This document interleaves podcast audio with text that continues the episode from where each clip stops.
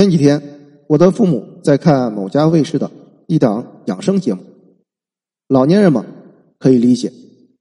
我正好没事儿，就坐下来陪他们看。这档节目请来了一位知名专家，这位专家是搞中医的，他本来是想引导观众，特别是年轻一代的观众，回归中国传统的饮食结构。然而，他先是抬出了美国人说中国的传统饮食结构是合理的，听着就不太舒服，好像对于中国饮食结构的研究，中国学者的发言权还不如美国人。我们即使认为中国的营养学研究起步要比美国晚，但是中国自古以来就有养生学，其中学问浩如烟海，何必如此的谦卑？我感觉这种谦卑已经超出了中国传统的谦虚，而成为了一种自卑，好像在中华文明之上还有一个可以指手画脚、随意评判的主子。不知不觉间，凡事都是西方点了头才是判断好的标准，已经深入了国人的潜意识，甚至近乎于本能。西方人究竟有什么高出国人的资质来判断中华文明的好坏？我们引出他们的看法，兼听并蓄，无可厚非。但是唯他们的言论为他们的标准马首是瞻，就好像没有了脊梁骨一样。其实西方是中国为真正的对手，生怕我们比他们强。在很多的文化领域，他们其实都是故意说反话，做反事。他们不抬举，甚至说不好的事情，恰恰是中国搞得很好的事情。在所谓的国际电影圈里，他们不抬举、不引进的电影人，不光恰恰是有才的人，而且肯定是妨碍了他们占领中国电影市场的人。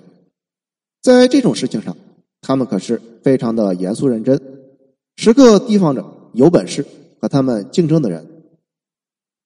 为什么这么说？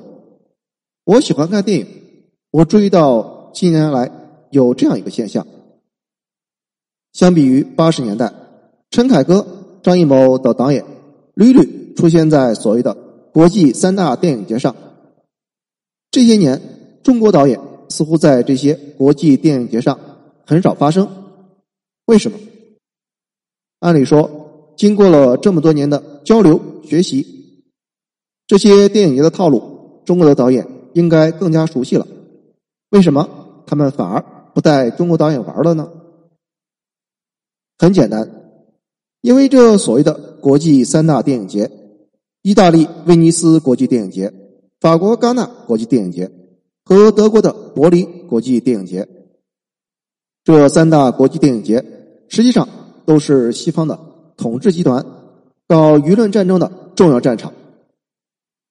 表面看起来，他们是由法国、意大利、德国三个国家分别主办，但其实三家的真正掌控者，皆是属于所谓的文艺国际。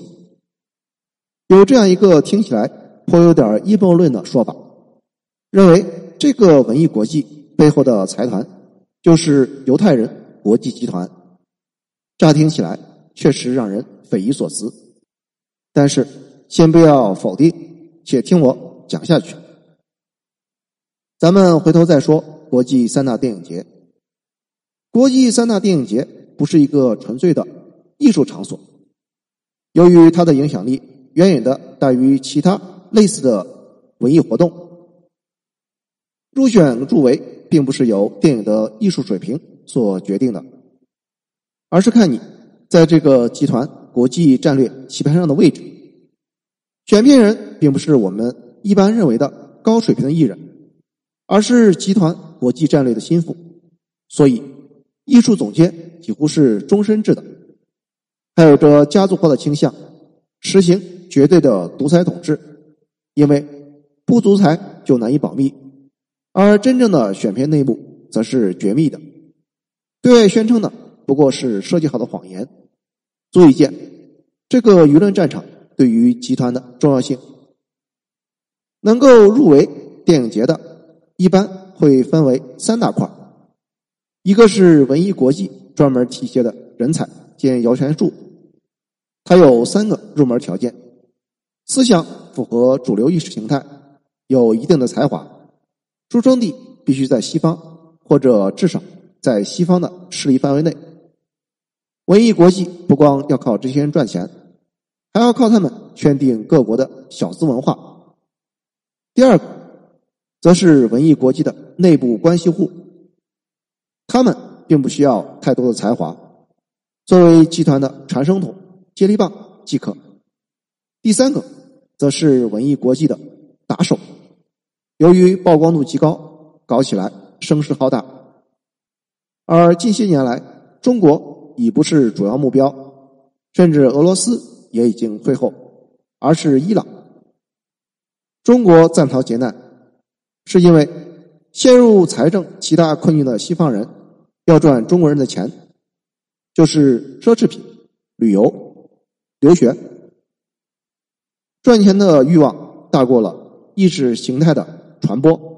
其实，他们的攻击使命并没有停止，只是不再像以前那样的明显，害怕会打草惊蛇。回顾这十年来。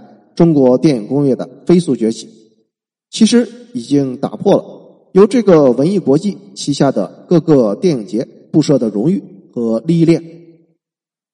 而在这种情况下，再像八十年代那样挑选了陈凯歌、张艺谋那样从主流板块上能够制造巨大影响的电影人，无疑是在为振兴的中国电影工业锦上添花。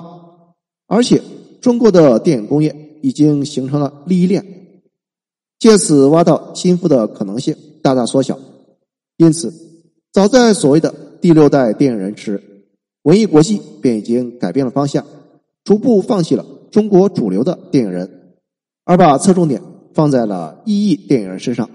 其实是打了败仗的撤退，或者至少是战略撤退。所以，这也解释了为什么。现在的中国电影人很少会登上这三大国际电影节。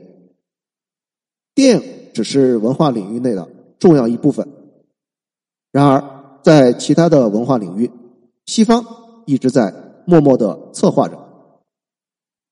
在文化领域，包括电影、图书、艺术品等等，其实西方并不是真正的在搞市场经济，只不过。它的人为控制的非常有技巧，而且上层保密性极强，市场只是在他们把控好的渠道内发挥作用，而这个渠道和放入什么东西，则是上层人为设置的。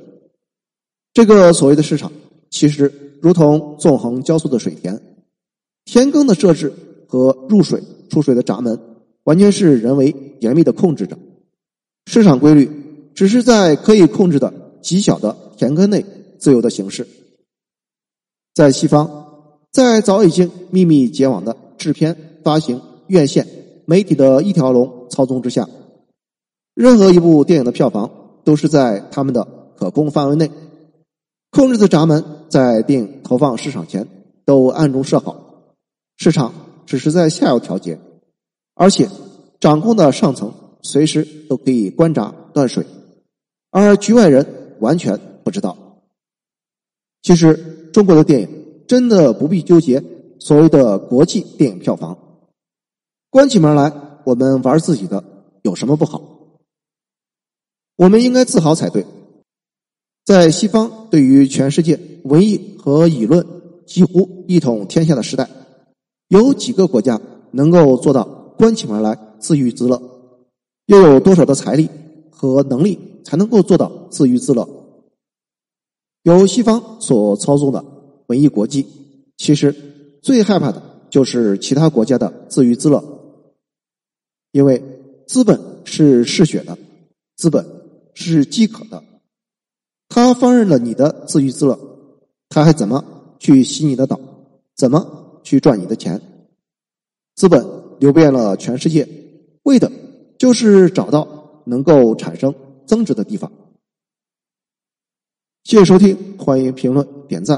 和转发。